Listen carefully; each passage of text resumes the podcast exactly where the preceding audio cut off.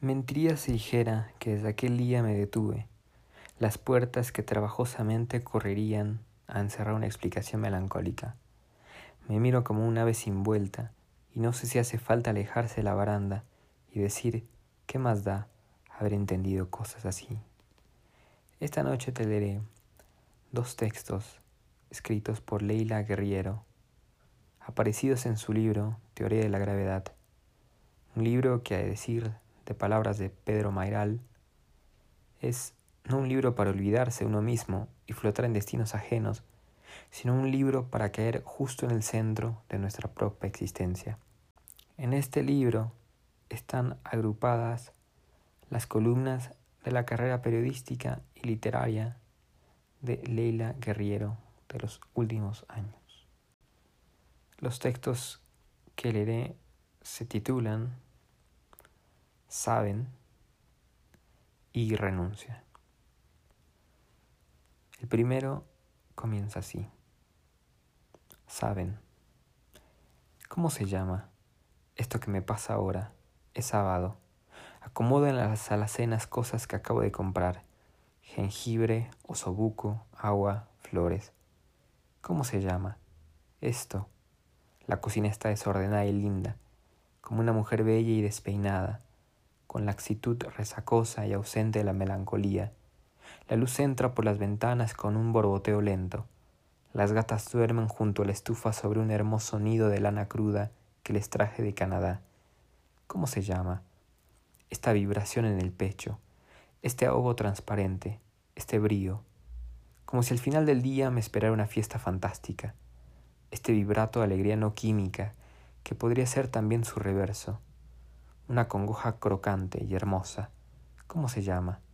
Esto. Esta lucidez de estreno. Los cantos de los pájaros cuelgan como carambanos de las copas de los árboles que parecen un incendio manso. Nada extravagante está por suceder, pero siento el cerebro enfocado como una máquina dulce, indolora. ¿Cómo se llama? Esto, que no es amor ni placidez, pero que es amor y es placidez.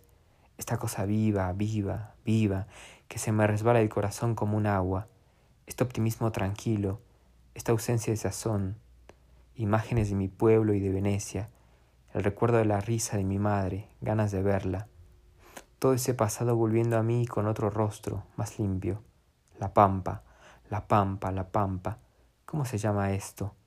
La añoranza del olor de los caballos, el recuerdo del ruido de la puerta del cancel de la casa de mi abuela, este tiempo que no transcurre hoy, esta pequeña nuez dorada hecha de fragmentos magníficos.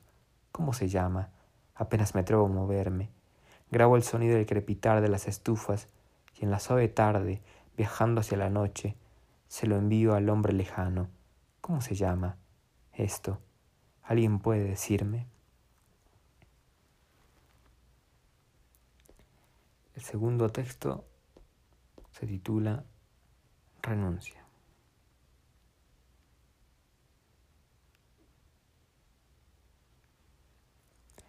21 de octubre, Turín. Abrí el plano, busqué la dirección, calculé unas 20 cuadras de distancia. La ciudad estaba envuelta en una luz puritana de lentitud enferma. Caminé por calles vacías repitiendo el verso que había leído por primera vez a los 20. Senderemo nel gorgo muti.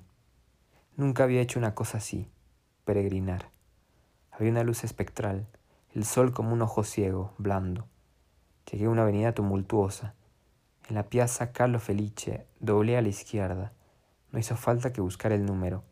60, porque vi el cartel de neón, las letras rojas como lencería barata. Hotel Roma. Me acerqué a la entrada. Las puertas se abrieron con un sonido gaseoso, desaprensivo. Hacía mucho que quería estar allí, la vida entera, para ver las últimas cosas que vio César Pavese antes de suicidarse el 27 de agosto de 1950 en el cuarto 346. El 18 de agosto escribió en su diario, Basta de palabras, un gesto, no escribiré más. Pero pasó aún nueve días deambulando por esta ciudad de nieblas hasta que vino al Hotel Roma y tomó una sobredosis de somníferos. Durante años no hubo para mí nada más importante que la vida y la obra y la muerte de ese hombre. Y ahora, al otro lado de esas puertas, estaba el sitio de la crucifixión, las paredes que él había mirado antes de morir. Bastaba entrar, pedir, quizás pagar.